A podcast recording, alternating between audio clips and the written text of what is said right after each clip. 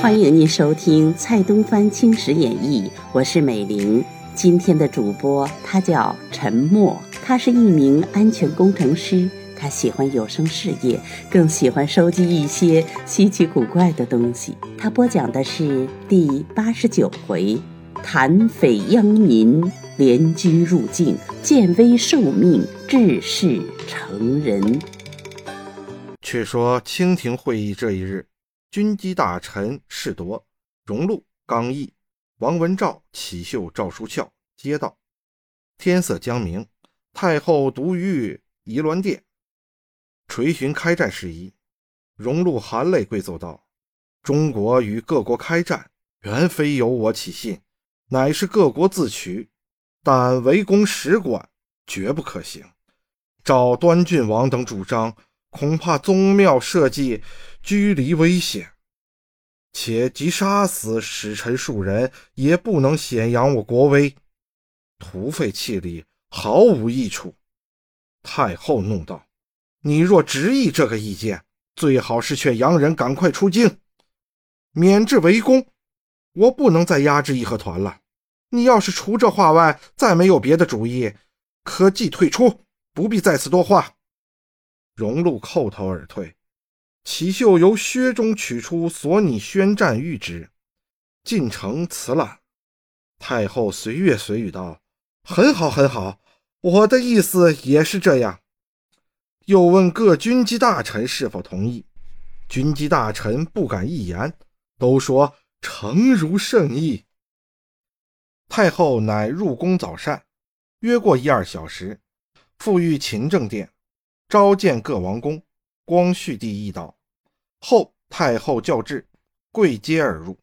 端郡王载衣，庆亲王奕匡，庄亲王载勋，恭亲王福伟，纯亲王载沣，贝勒载廉、载营及端郡王弟载兰、载营，并军机大臣、六部满汉尚书、九卿内务府大臣各旗副都统。黑压压的挤满一殿，但听太后厉声道：“洋人此次辱我太甚，不能再为容忍。我始终约束义和团，不欲开信。直至昨日看了外交团至总理衙门的照会，竟敢要我归正，才知此事不能和平解决。皇帝自己承认不能执掌政权，外国何得干预？再闻有外国兵舰驶至大沽。”强锁大沽炮台，无理以及，如何忍耐得住？诸下大臣等如有所见，不妨直陈。言毕，坐呆了好一些，不见有什么奏请。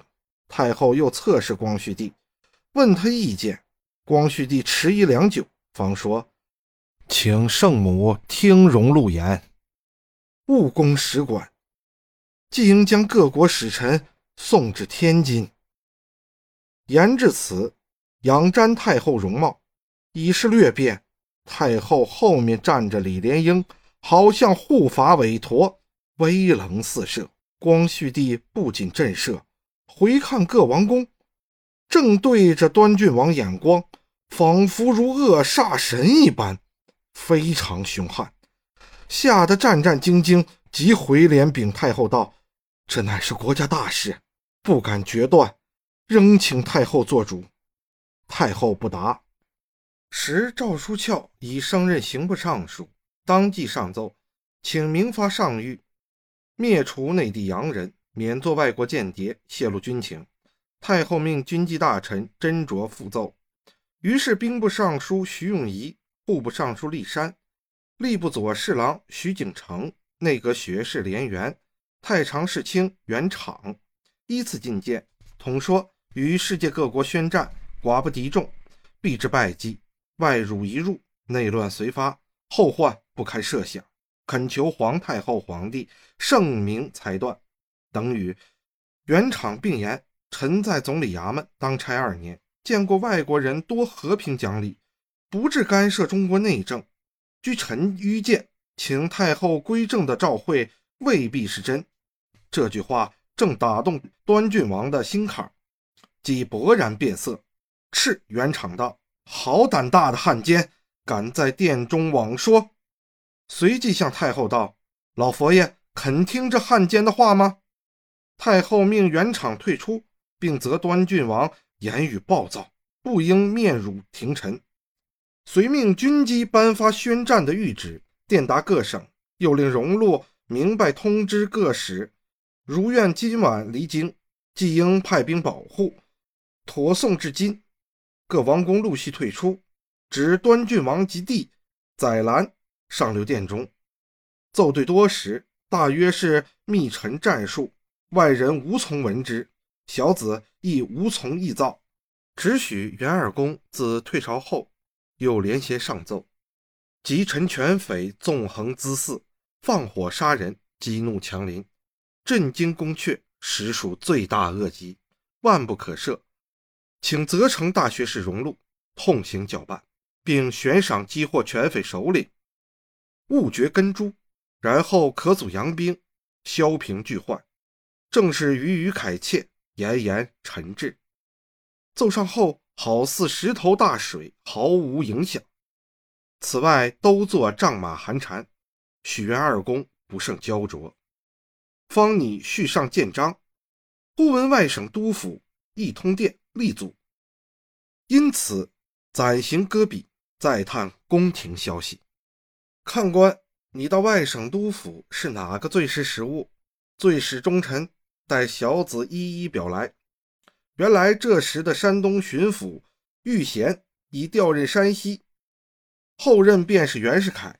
世凯知权匪难事，决意痛剿，只因端郡王等袒护权匪，不好违背。他却想了一个妙法：札赤属吏。略说，真正的权民已赴京保卫宫廷，若留住本省，练权设坛，必是匪徒冒脱，应力惩无赦。于是，山东省内文武各官日夕搜捕所有权匪，死的死，逃的逃，不到数日，全省肃清。还有两广总督李鸿章，老成练达，他自中东战后调入内阁，做个闲官。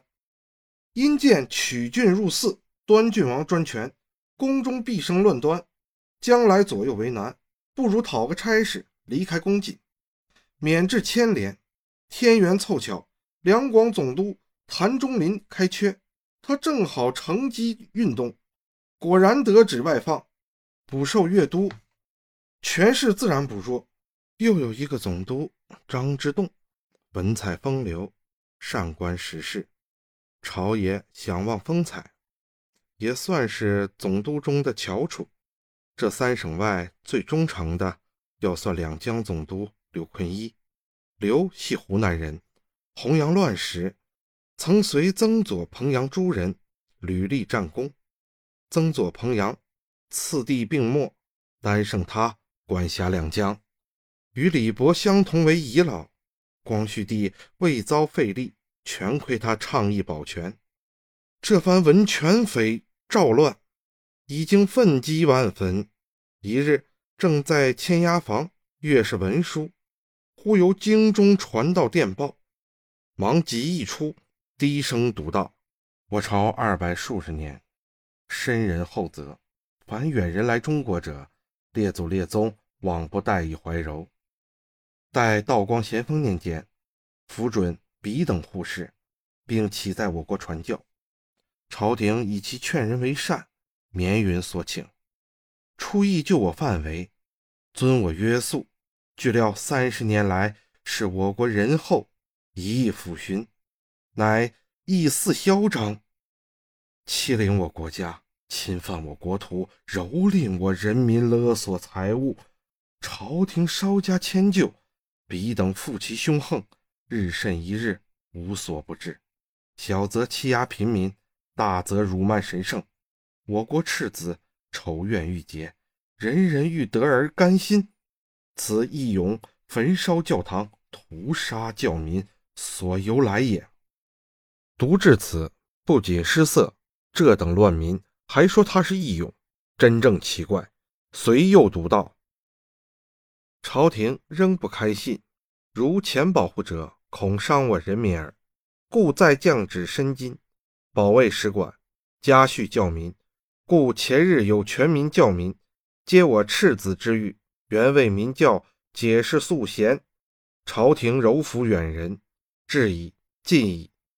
乃彼等不知感激，反似要挟。昨日公然有杜氏立诏会，令我退出大沽口炮台，归依康管，否则以利袭取，微辞荡贺，意在四其猖獗。震动基辅。平日交邻之道，我未尝失礼于彼。彼自称教化之国，乃无礼横行，专事兵坚气力，自取决裂如此乎？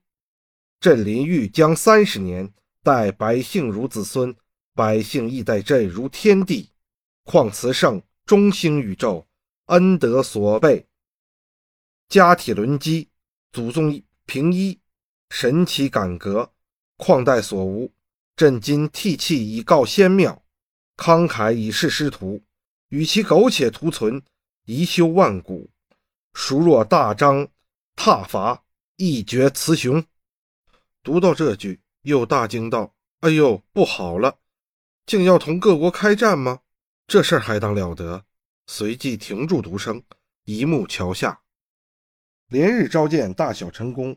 群谋牵同，进击及山东等省一兵，同日不期而及者，不下数十万人。下至无耻童子，亦能执干戈为社稷。比上诈谋，我是天理；比平汉理，我是人心。无论我国忠信甲胄，礼义甘鲁，人人敢死。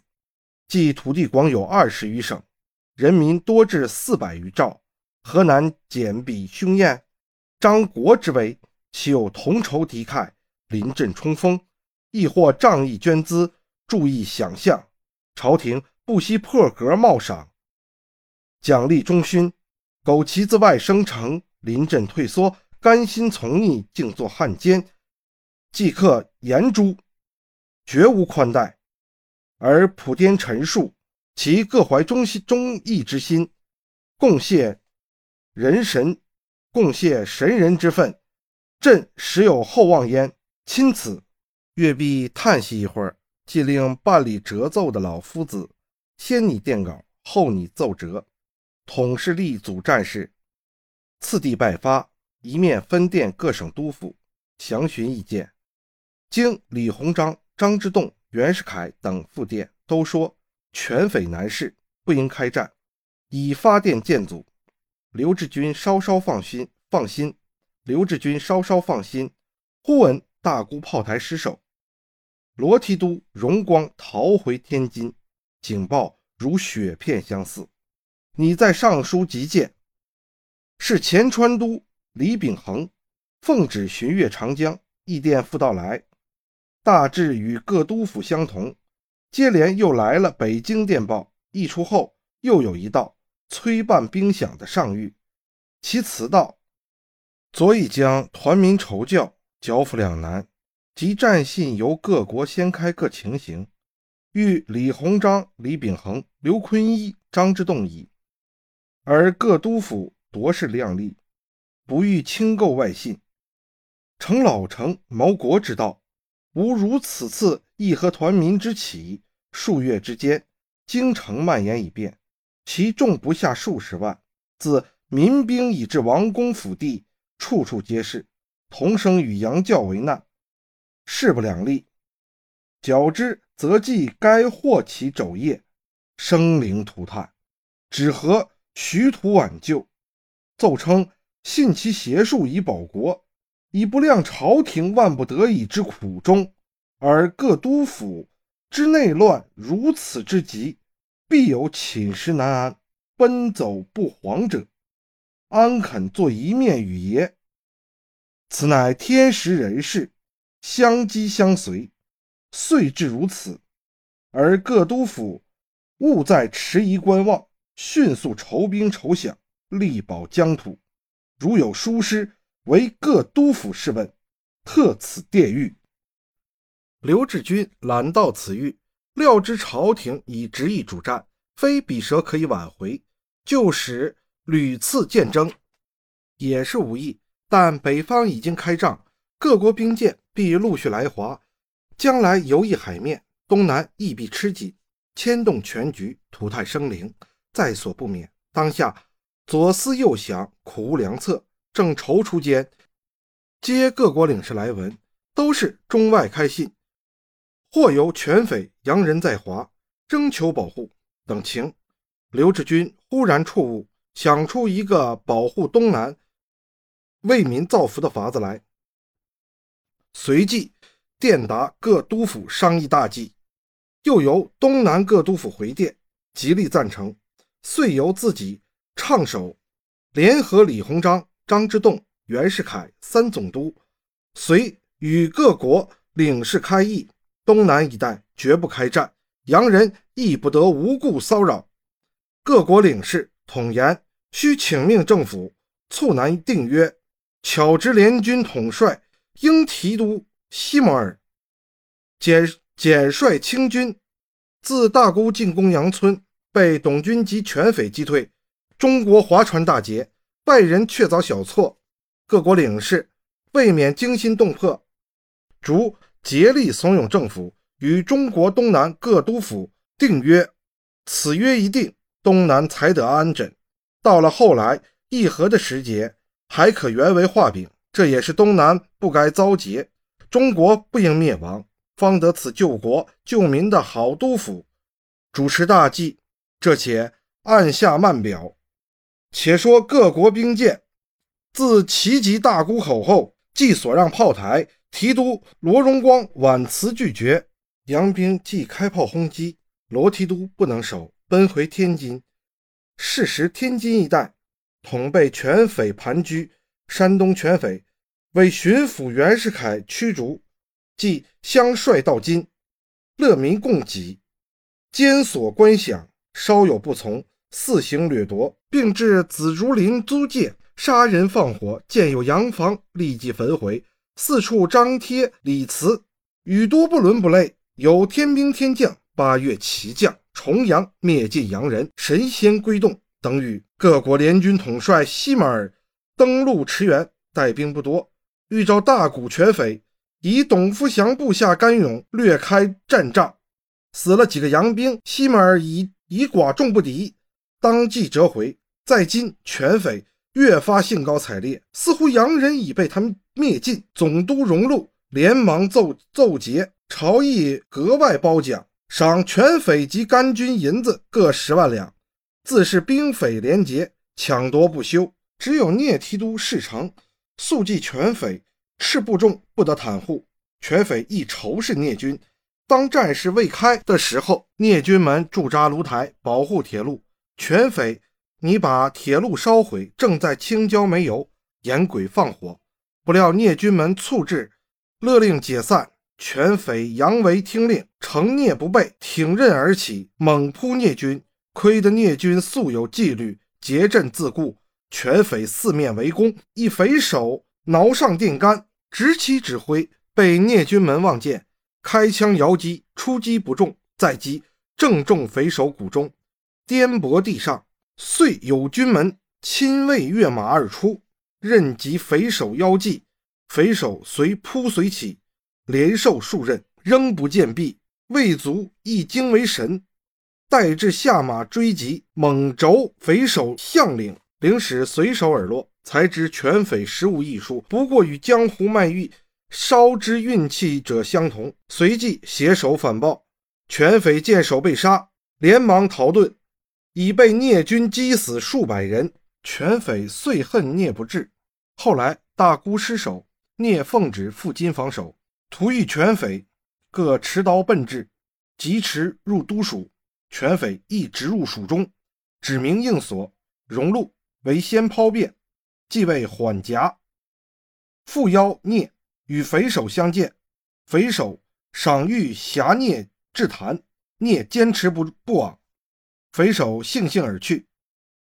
至此，聂军每为全首所枪，诉诸荣禄，荣禄扬出排解，暗中恰上书弹劾。朝命革职留任，聂军愤无可泄，会马提督玉坤随宋庆来金防守。聂入马营诉苦，马玉坤道：“君思时一棒交成，只有值钱赴敌一法。若能胜敌，原是最妙；否则，马革裹尸，也算是以身报国的大丈夫。是非千古，听诸后人。今欲与权匪争论，实是无益。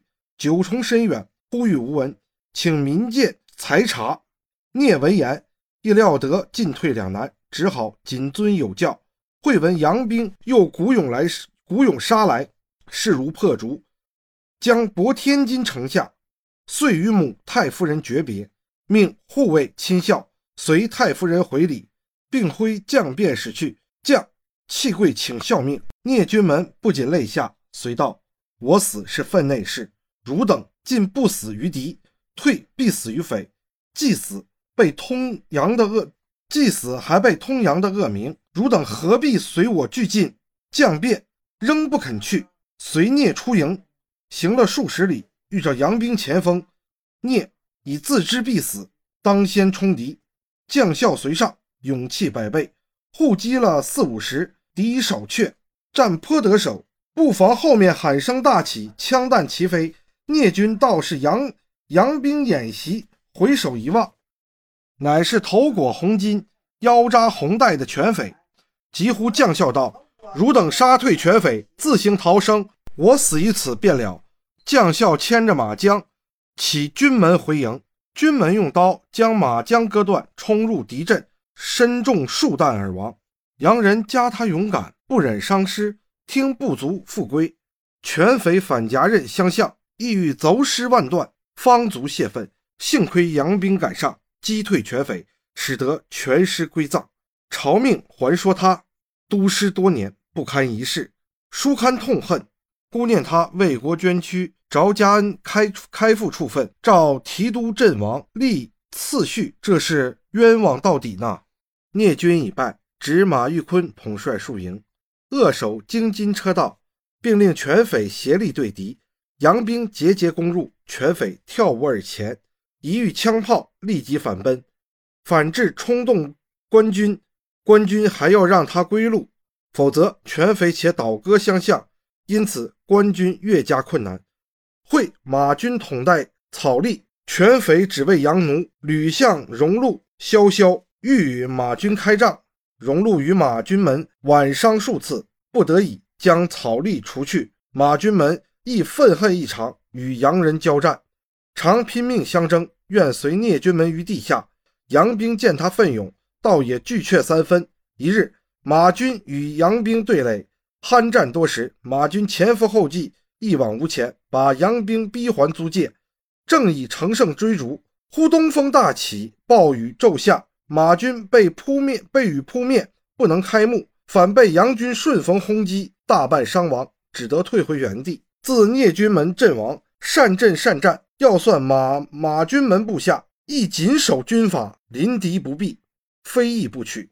杨兵推为中国名将，这次挫败全因草吏不待，无无从避雨，致为杨兵所成，伤必甚重。不特军门痛恨权匪，即将即将校也辱骂不止，时。宋庆以奉旨节制各军，闻马军退败，已知金城难守，三十六招走为上招，复袭马军退守北仓，防杨兵北上。马军奉袭退守，杨兵遂进博金城，荣禄不胜惊慌，忙请全守商议守御。全守还说不妨，以遣神团守护城南，定可无虑。荣禄深信不疑，全守自去。次日召。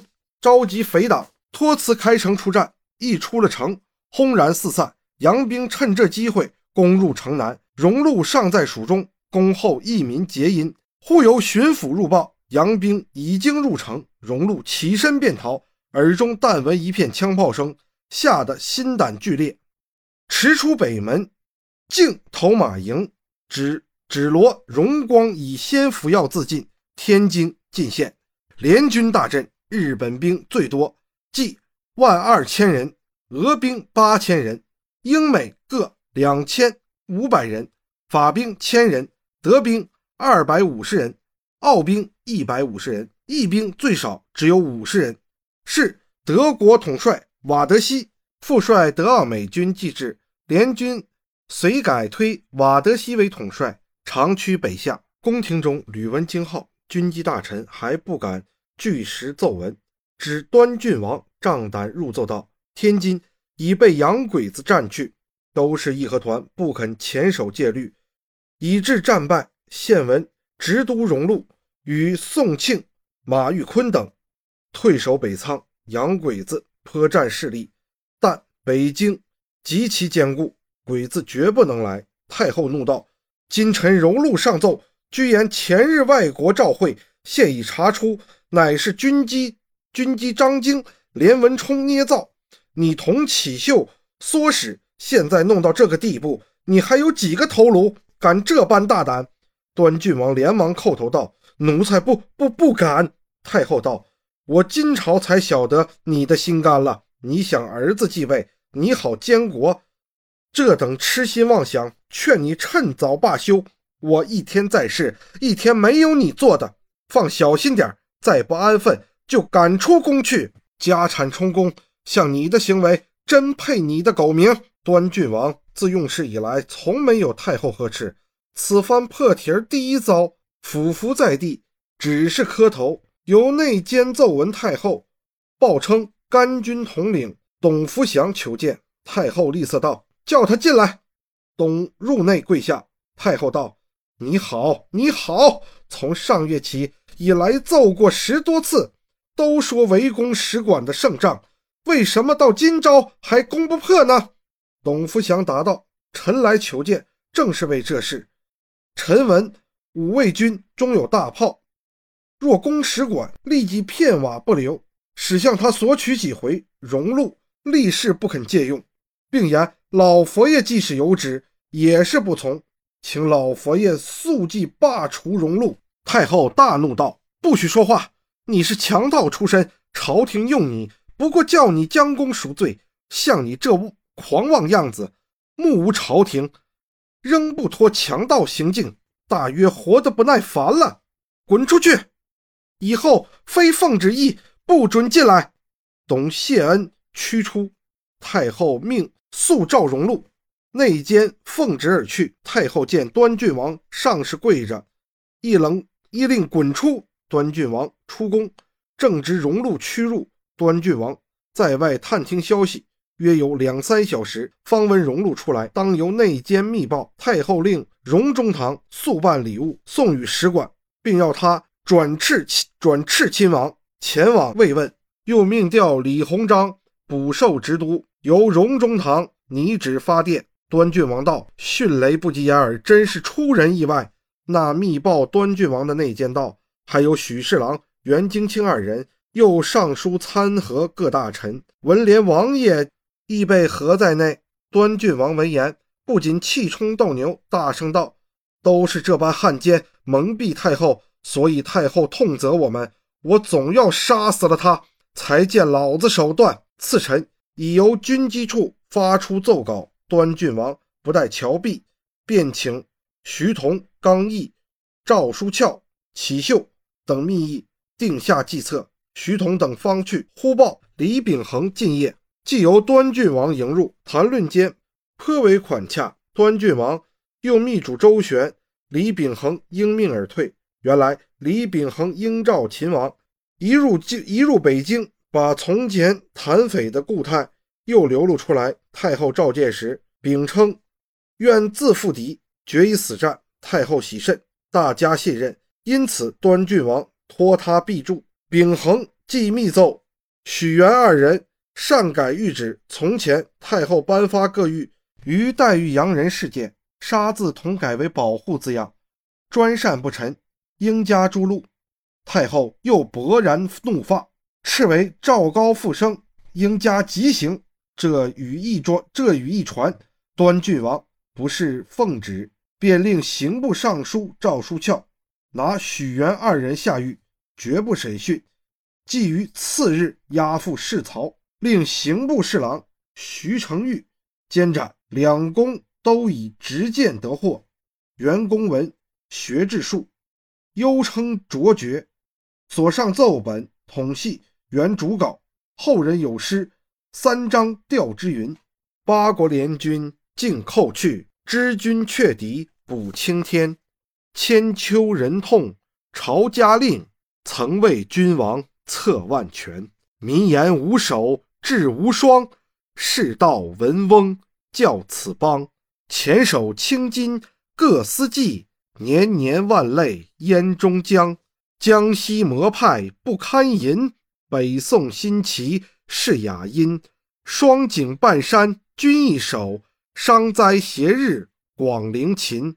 欲知二公临行情状，请看关续月下回。